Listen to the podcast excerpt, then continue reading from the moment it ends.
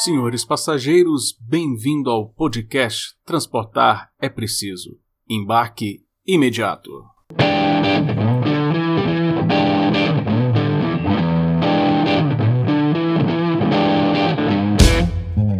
Olá pessoal, tudo bem? Como é que vocês estão? Então, nesse episódio tenho a alegria de anunciar uma novidade aqui no nosso podcast. É, acredito que vai agradar muito você que me acompanha aqui. O podcast Transportar é Preciso acabou de firmar uma valiosa parceria com o Fórum de Mobilidade, uma iniciativa sem fins lucrativos e sem vinculação política ou partidária, fundada né, lá em 2010, o Fórum, e que quer discutir o passado, o presente e o futuro da mobilidade urbana. E como é que vai ser essa parceria, Adriana? Então é o seguinte, nós teremos episódios produzidos e conduzidos por mim, em conjunto com a equipe do fórum.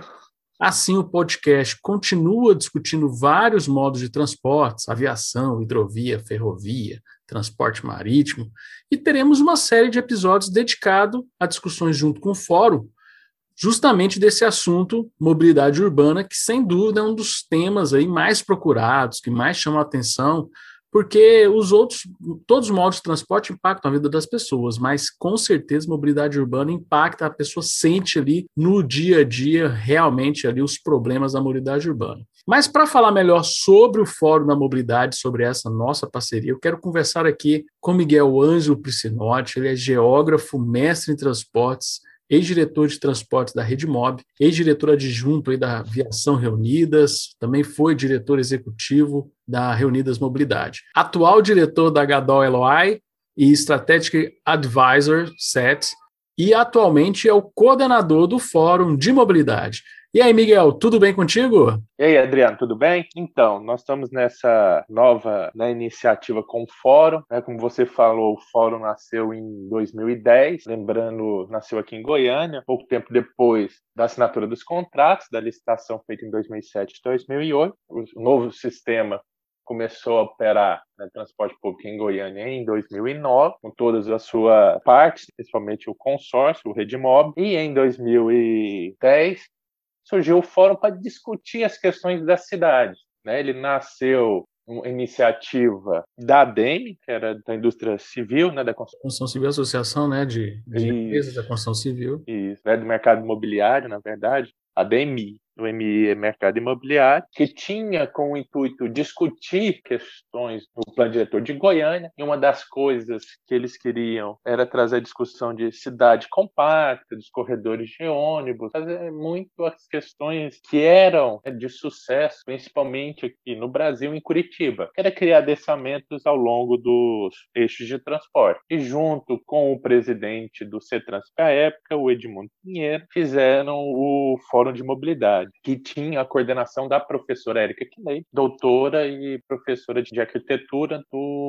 da UFG. O fórum, naquele momento, importância muito grande. Foi através do fórum que houve as discussões maiores em relação aos corredores, pena que depois não avançou como Goiânia necessitava, mas trouxe a discussão, tanto que na discussão para prefeito, todos os candidatos à época traziam essa, essa questão e o próprio o, o vencedor que foi o Paulo Garcia, trouxe essa ideia de transporte sustentável, de cidade sustentável, mesmo sabendo das restrições, ele trouxe o conceito dos corredores e implantou alguns trechos. O trecho universitário ficou mais famoso, toda a questão também estética, calçada, pontos, ciclovia. E depois o T63, então trouxe essa discussão. Outro momento importante do fórum foi em 2013 e 14, naquela questão do, dos 20 centavos. O fórum, aí, junto com a DEME, né, com o SET, que é o Sindicato das Empresas de Transportes, e a época conseguiu um apoio importante da CIEG, fizeram um pacto da mobilidade envolvendo todos os entes públicos, todos se comprometeram a assinar esse pacto de mobilidade, que já em 2003 visava gerar mais qualidade, transparência, né, e maior responsabilidade entre os entes federativos, mas que à época não foi à frente por causa do governador Marconi Perillo, que tentou resolver ou tentou politizar o transporte, fazendo a extensão do Exanguera, questão do passe livre estudantil, num modelo diferente de, subsídio, não é uma subvenção ao sistema, na verdade, o governo estadual faz uma subvenção ao usuário, então, ao invés do pai ir lá e pôr crédito na carteirinha do estudante, quem faz e põe isso é o Estado através de imposto, então nós todos financiamos o estudante a andar. E isso não traz qualidade, porque isso não faz aumento de demanda, isso não, não cria prerrogativa para a melhoria da, do sistema de transporte. E aí, Mas, aí, aí, o fórum sim perdeu um pouco a sua, sua atuação nesse momento, né? Quando você Isso. teve uma série de medidas populistas, né, Miguel? E nessa nova Isso. gestão agora do fórum que vocês estão trazendo, quais são, vão ser os objetivos do fórum? O que, que a gente pode esperar do fórum agora? Primeiro é aproveitando essas ferramentas, não é mais uma questão, essas novas ferramentas que foram trazidas para os nossos cotidianos, nesse momento de pandemia, a facilidade de uso de ferramentas para reuniões de forma né, de, é, não presenciais. Então, a ideia, porque qual que é a grande dificuldade do fórum? Porque todo fórum tem como princípio é, levantar discussões, levantar problemas, né, juntar especialistas interessados com o objetivo de encontrar soluções qualquer outro fórum de discussão nossa de mobilidade, os outros têm essa ferramenta. Só que o, o fórum de mobilidade ele tinha esse caráter, só que vivíamos num mundo ainda muito analógico. Então tínhamos que achar para levar a discussão um espaço físico, pessoas, compatibilizar horários de pessoas. O, o, conteúdo ficava muito ali, você não conseguia gerar outros conteúdos, uma outra pessoa gravava, escrevia algo sobre aquilo, a mídia uma outra vez ia lá e estava no, no evento. Então, no final, acabou também levando a desmobilização do fórum, é que estavam nós falando para nós mesmos. Então, virou muito mais um muro de lamentações do que a ideia de um, um local propositivo. Então, o fórum perdeu essa né, a essência. Agora, neste momento, o que temos de, de novo é o, o uso de, de canais de comunicação. Um deles o seu podcast, né, e por isso dessa nossa parceria, porque é o lugar que nós podemos conversar e gerar conteúdo, e esse conteúdo não se perde. Né? Ele pode ser compartilhado. Então, assim, quem não, não puder escutar num dia, escuta no outro, escuta quando estiver indo ao trabalho. Né? E, e, a ideia é trabalhar o máximo com essas ferramentas. Se formos fazer uma reunião ou uma, uma apresentação, fazer em forma de uma live, uma mesa redonda de forma de uma live. Se a pessoa não conseguir no horário, a gente pode pedir uma gravação dela, gravar em separado, depois chamar debatedores para debater aquele assunto. Então, esse momento dinamiza. E uma outra questão também é que, com a, a pandemia, né, com o, o não deslocar, né, por causa do, dos lockdowns, né, dessas medidas restritivas, às vezes abusivas, nós levamos uma um, repensar o deslocamento. As pessoas ficaram em casa. Nós vemos várias celebridades, né, falando, oh, no lockdown, vida boa, mas as coisas iam até ela. Então, as necessidades passaram aí nas pessoas. Então, o que, que isso impacta dentro do, da mobilidade? Na academia, estudamos, não de forma contemporânea, mas faz, fizemos pós-graduação na UNB, você tinha uma separação clara entre transporte de carga e transporte de passageiro, transporte urbano. Sim. E agora está tudo entrelaçado. Eu não consigo falar de deslocamento da cidade sem falar mais agora de deslocamento de mercadorias. Eu tenho né, os entregadores de aplicativos, pequenos caminhãozinhos de frete, andando a cidade inteira, fazendo compra de supermercado, entregando compras que foram feitas na internet. Então, a logística urbana, ela muda também. Então, nós temos um outro momento, né? um novo, eu odeio essa palavra, um novo normal, porque o normal é, é uma curva. Então agora a gente está vivendo uma nova experiência. Prefiro usar essa, essa ideia uma nova forma de apropriar a cidade e fazer relacionamento, de fazer negócio. Então, o fórum vem para discutir essa questão. E dentro desse, desse escopo também tem o transporte público urbano, que é uma questão estrutural da mobilidade, está num desafio enorme. Sim, é. A, a, pandemia trouxe muita coisa né, de desafio para o setor, é, né, Miguel? Isso. E o desafio do, do transporte urbano, né, transporte público, transporte coletivo, é que ele é o ele é um neném. Ele não é nem um serviço público no estricto senso da palavra, né, igual a energia elétrica, o saneamento, você enxerga e paga, nem olha direito a sua conta de luz, a sua conta de telefone. E ele também não é um serviço de mercado, porque ele está atrelado lá na Constituição como um direito constitucional e é uma obrigação do Estado. Só que ele está e ele é sentido porque ele é a maioria das cidades brasileiras e em 100% das grandes cidades. A operação é feita por empresas privadas,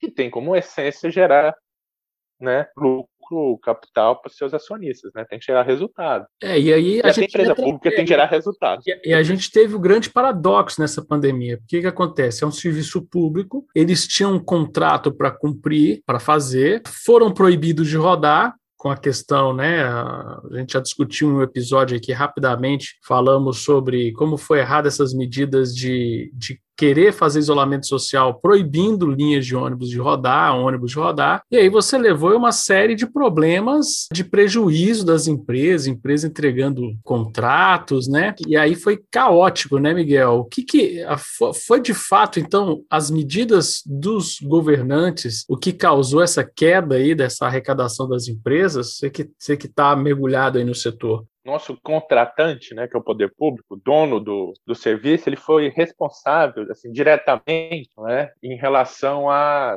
essa queda de arrecadação. Teve momentos, nos primeiros momentos da pandemia, dos meses de março, abril até maio de 2020, uma queda de 80% na, na demanda, né? no número de passageiros que embarcam e viajam no sistema de transporte público. Qual é o problema? Isso é, infelizmente, nosso, nosso Brasil. É achar que caneta e papel podem tudo. Ao invés de olhar, vendo o que estava acontecendo no hemisfério norte, planejar, preparar, não, na que chegou, já foi medidas restritivas, sem estudo de impacto, sem nada, fecha colégio, fecha comércio, horário, toque de recolher, né, o lockdown. No primeiro momento, reduz a demanda de transporte público, de linhas, o próprio nosso órgão gestor reduziu, então, reduzir a demanda é natural para manter o equilíbrio econômico financeiro dos contratos, reduzir a oferta. Aí, no segundo momento, não, não, tem que pôr a oferta a mais, porque aqueles que vão andar não podem ir em pé, tem que ir todos sentados. Então, você reduz a demanda e você aumenta a oferta. Então você começa a ter cada vez mais um desequilíbrio entre receita e custo. E mais para o final de 2020 e início de 2021, nós tivemos um grande impacto inflacionário. No começo teve deflação, primeiros meses da pandemia, mas depois vira uma grande inflação, porque você parou de produzir, você parou de, né, de circular capital, então, um pneu que era mil reais, um pneu para um ônibus, passa a custar mais de dois mil reais. O diesel, que era dois e pouco no, no fornecedor, está quase a cinco reais. A tarifa do transporte está congelada, não tem nenhuma subvenção pública. Então, o pegou o contrato, a Lei 8666, e falou: tudo que é falado, nada vale, estamos em questão de calamidade. Então, agora, ou você tira do seu bolso para sobreviver, ou vocês vão parar. Então, assim, muitos locais pararam de rodar. Aqui em Goiânia, nós ainda estamos com, por meio de endividamento, né, financiando em cima né, de capital de terceiro, conseguiram rodar, mas sem uma saúde financeira, porque agora um auxílio emergencial, que foi o Ministério Público que entrou, não foram nem as empresas, foi o Estado contra o Estado, né? Falando que alguém tinha que fechar essa conta, respeitar os contratos. Semana passada foi para a juíza homologar, o Estado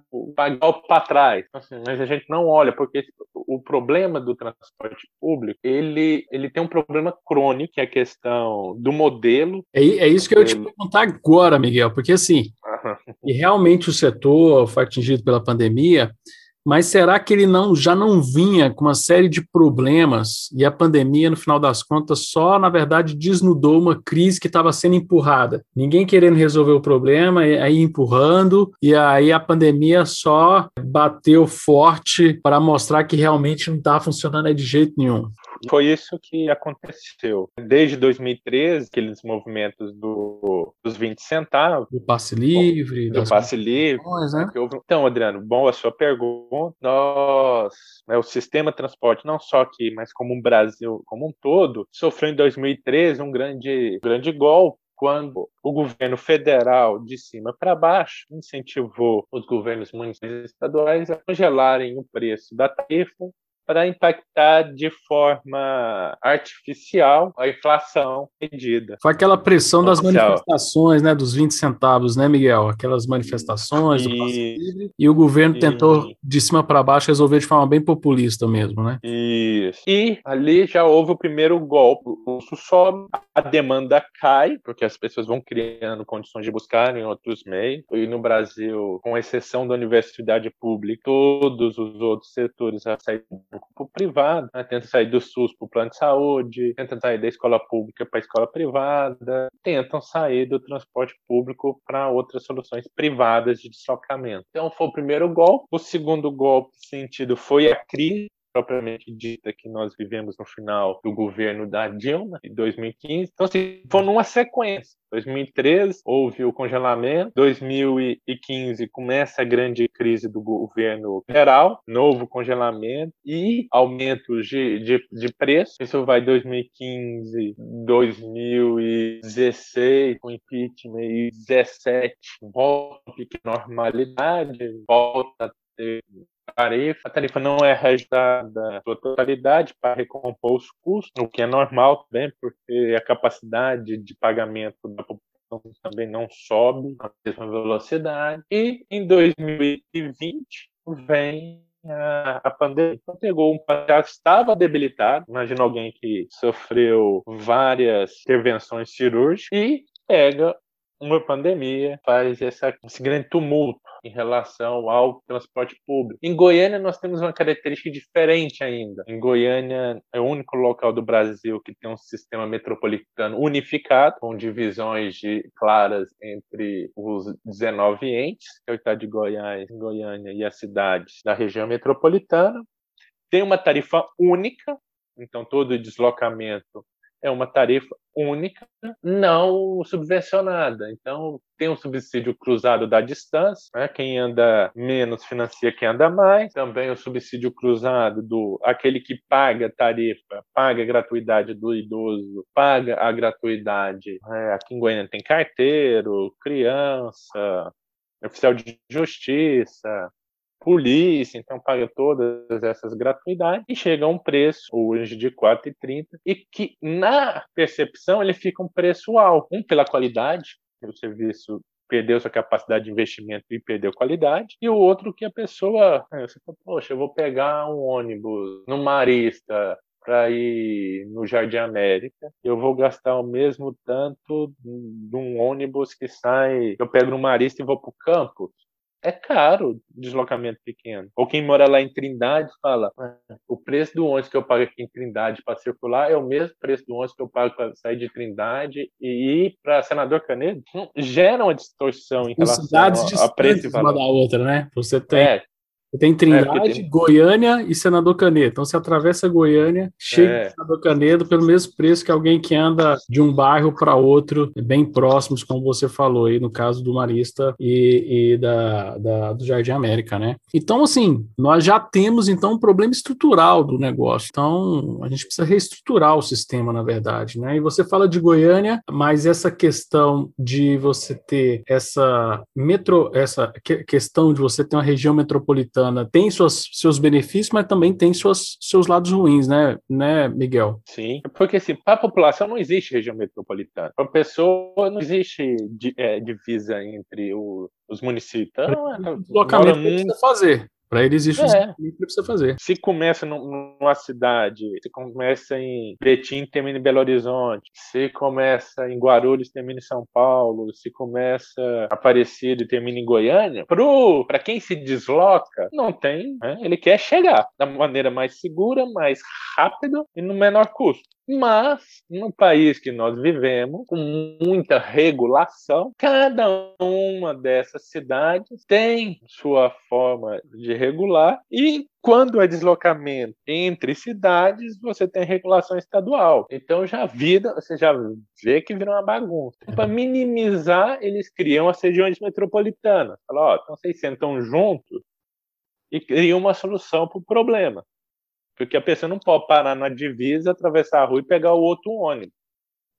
Então, assim, ele quanto mais fácil e acessível for o sistema, melhor vai ser para a população. Então, ele se organiza nas regiões metropolitanas, falando de uma forma bem, bem simples, mas quando gente, é, quando cria esse instrumento da região metropolitana e quando todos sentam na mesma mesa, você tira a responsabilidade de quem que é o serviço, com quem você vai reclamar.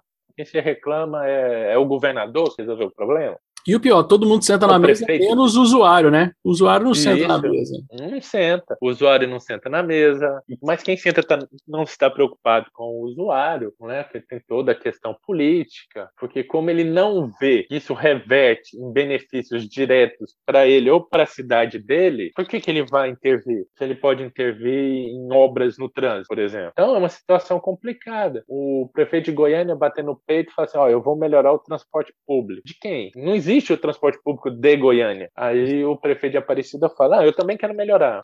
Mas o de quem? Se não existe o de, de Aparecida, então nem legislar, nem legislar eles podem. A Câmara de Vereadores pode criar a regra que for, que não tem, não tem competência, porque é um serviço metropolitano. E o governo estadual tem vários outros problemas para resolver, ele não vê o transporte diretamente como um problema dele. Ele fala, ah, mas aí é o morador de, de Goiânia você não vê como né, frases que a gente vê em muitos lugares. Não, mas eu, eu, eu fiz. É, não, eu tenho o Eixanguera, né, a, a Metrobus, uma empresa estatal. Ah, eu tenho, eu fiz o BRT Norte-Sul. Não, mas não só de obras de infraestrutura. Mas tem um, todo um arcabouço legal que amarra essa responsabilidade do Estado. Só que não está claro na legislação, porque a Constituição municipalizou o transporte. Mesmo quando você traz ele para a esfera metropolitana, chama o Estado, o Estado consegue consegue argumentar que não é com ele. Ele pode ajudar, mas não é com ele. Os municípios falam, mas o que, é que eu posso fazer? Não é só aqui. Eu não posso, o prefeito de Goiânia, o prefeito de São Paulo, o prefeito de Porto Alegre não pode investir recursos municipais em outro município, a não ser se tiver a formação de um consórcio,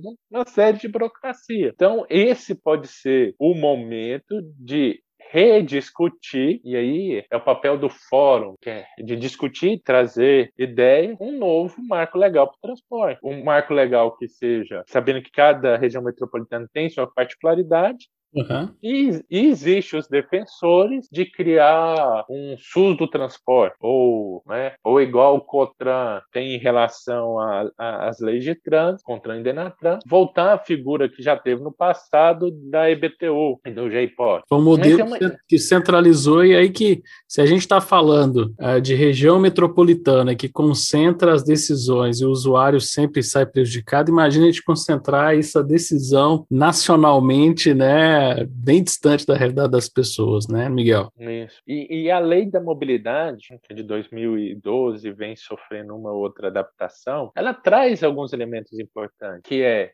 diferenciar a tarifa do usuário de tarifa do contrato, né, de remuneração ao, ao prestador de serviço, necessidade de transparência, necessidade para obter recursos federais de ter planos municipais e ou metropolitanos de mobilidade. Então, o governo federal nessa entrada, é porque eu acho que o que ele pode pode mais ajudar é com recursos é, financeiros, porque ele tem uma, uma, capacidade maior de arrecadação, mas ele tem que cobrar uma contrapartida dos outros entes federativos, estados e municípios, de modernizar também a própria regulação. Porque senão é, é dinheiro que pode ir para um, ralo. Em Goiânia, por exemplo, a, a leste-oeste, ela foi feita com o recurso do transporte, um recurso federal, com a justificativa de abrir uma nova via de acesso para para melhorar a fluidez de transporte. Nós tivemos então, muito desses casos no redor do Brasil na época do Ministério é. das Cidades, né? Você tinha, tinha muito dinheiro que era para modernizar a mobilidade, que era para resolver reestruturação, e no final das contas o pessoal, o pessoal usou para abrir mais vias e às vezes aumentou mais problemas né, da mobilidade brasileira. Né? Sim, o recurso federal ele é importante, mas ele não pode vir sem uma contrapartida clara dos municípios, principalmente no que se trata dos contratos e respeito aos contratos, que infelizmente a nossa insegurança jurídica é grande, e isso reflete tanto na qualidade quanto no preço do serviço. Essa insegurança ela acaba sendo precificada em algum momento e vivemos esse caos de transporte público que está em todo o Brasil, tirando São Paulo, que avançou, mas não pode avançar mais, e Brasília, Distrito Federal, que são entes ricos, São Paulo, tanto a prefeitura quanto o governo de São Paulo tem esse recurso, um, um também para o Distrito Federal, mas para o restante do Brasil não tem essa, essa solução. Até próprio Curitiba, que sempre foi nosso grande espelho, está faltando investimentos e requalificação de serviço. Então, a ideia é nós discutirmos como também, né, isso também vem da lei da, da, mobilidade, e eu acho que vai ser um bom tema para a gente conversar no futuro, é como agregar também os outras,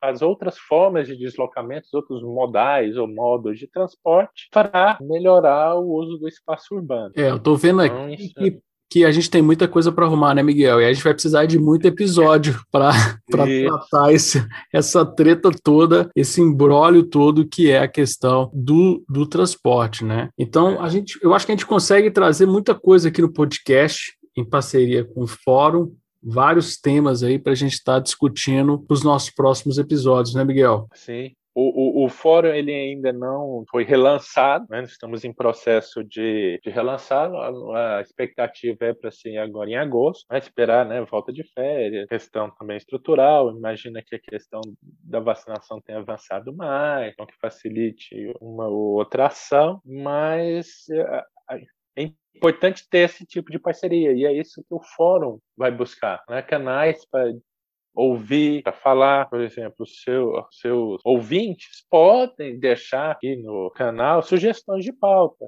dúvidas, e não só em relação ao transporte público. A gente fala, acaba falando mais de transporte público por causa da relevância que ele tem é? e, e por causa de ser uma questão muito complicada e a forma como chega às pessoas, às vezes, ela acaba sendo um pouco distorcida ao longo do caminho dessa comunicação. Mas como que é? é uma vez eu fui, eu fui numa audiência pública conversar com a, uma promotora e foi conversar comigo, né? E eu explicando sobre transporte. E quando ela ficou sabendo que eram as empresas que compravam os ônibus, ela ficou assustada, porque ela achava que quem comprava os ônibus era o, o governo né? municipal ou estadual, porque quando os ônibus chegam, eles desfilam com os carros. Olha, Goiânia tem tantos novos ônibus, aí acha que é ação da prefeitura. Não, é uma ação do, dos, das empresas e esse custo ele é repassado para quem? Para o usuário. Todo o custo do sistema é do usuário. Então, terminal, banco, tudo é o usuário que vai pagar. Então, as pessoas não têm essa ideia. Imaginar que um ônibus custa um preço de uma Ferrari, tem de mais de um milhão de reais, aquele biarticulado da, da Metrobus, chega a quase um milhão e meio. Os ônibus menores estão na 400, é, 500 mil reais. Mas fala, ah, aí Goiânia tem mil ônibus. Então foi um investimento de mil vezes 500 milhões, é 500 bilhões, né? Caramba, é muita grana, né, Miguel? É. Então, assim, é. muito recurso. Né? Não, vamos renovar a frota? Vamos. Eu também quero, porque o ônibus antigo traz custos maiores. Né? Ele não usa o melhor combustível, não usa. Só que de onde que vem esse dinheiro? Ah, não, põe aí, empresário, põe, tira do bolso, porque você já ganhou muito dinheiro com o transporte. O, o empresário começa a olhar isso e vai falar, poxa, onde que meu recurso pode gerar mais? Ah, mas então porque as empresas não saem? Porque elas estão todas endividadas. São dívidas a longo prazo.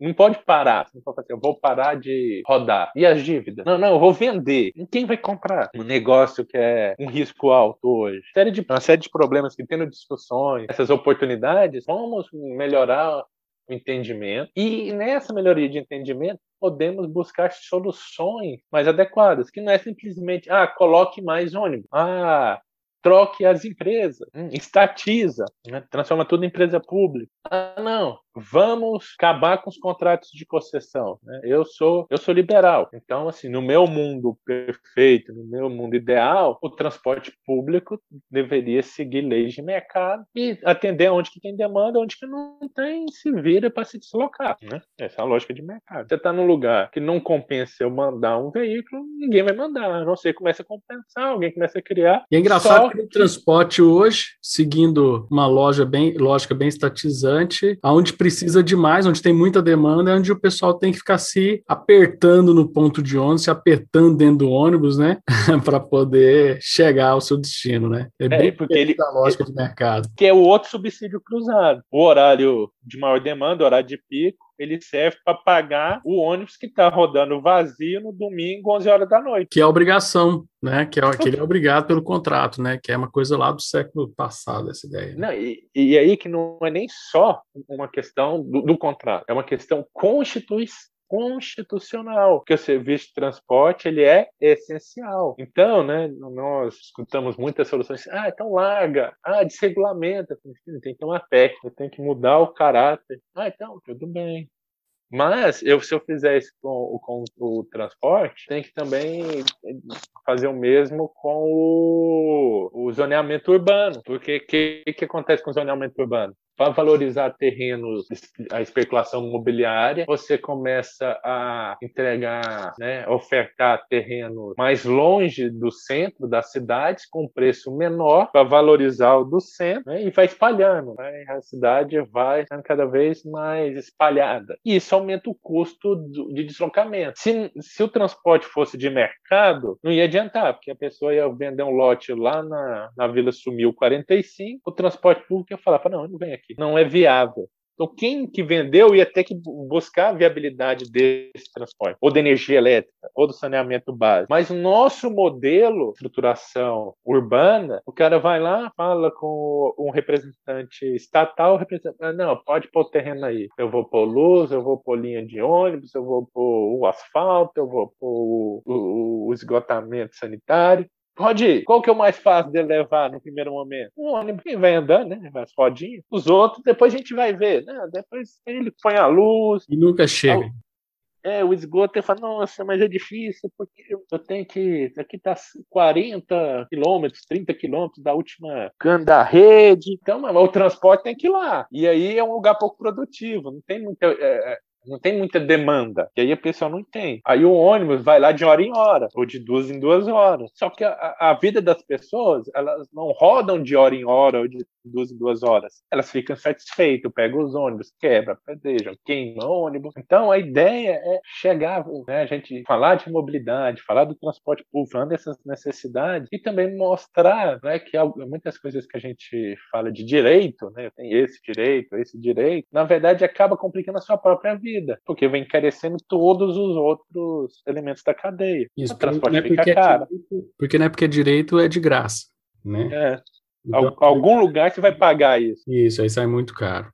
É. Miguel, então a gente vai ter que desdobrar, e é um sinal sensacional de que essa parceria vai ter uma longa data, porque tem muito assunto, tem muita coisa para a gente desdobrar aqui no nosso podcast, quando a gente trouxer os assuntos do fórum, uh, e vai ser muito bacana fazer esse projeto junto com vocês. Legal, né, Miguel? Legal. E se o pessoal, né, se o ouvinte ficar muito feliz, nem sempre vocês vão ficar ouvindo a minha voz. De preferência, eu queria o menos possível. Tem essa voz de locutor do, do professor Paranaíba. Então, a ideia nossa, né, conjunto, é se ah, vamos falar de bicicleta, vamos procurar um ciclo ativista, alguém que entende os problemas para vir falar.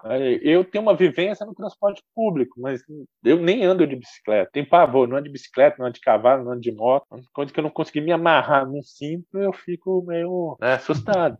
Então a gente vai, vocês podem até indicar pessoas, falar, poxa, ó, tenho um professor meu que eu acho que seria interessante. Não, eu vi tal pessoa, ah, não sei quem lá de, de São Paulo, ah, o ministro tal, o presidente do Denatran. Então, se E a gente pode tentar, que essa é a maravilha desse mundo moderno, onde que a tecnologia podemos... trabalha ao favor para a gente poder fazer esses, é. esses, esses, encontros aqui no nosso podcast. Miguel, então, muito obrigado por sua participação nesse episódio onde a gente está de uma certa forma, lançando a nossa parceria. Nós fizemos aí uma, uma passada rápida, falamos um pouco aí sobre todos os problemas. Muito obrigado. E para você que está nos acompanhando, não se esqueça de que transportar é preciso e que o embarque é imediato. Muito obrigado pela sua audiência. Valeu, pessoal!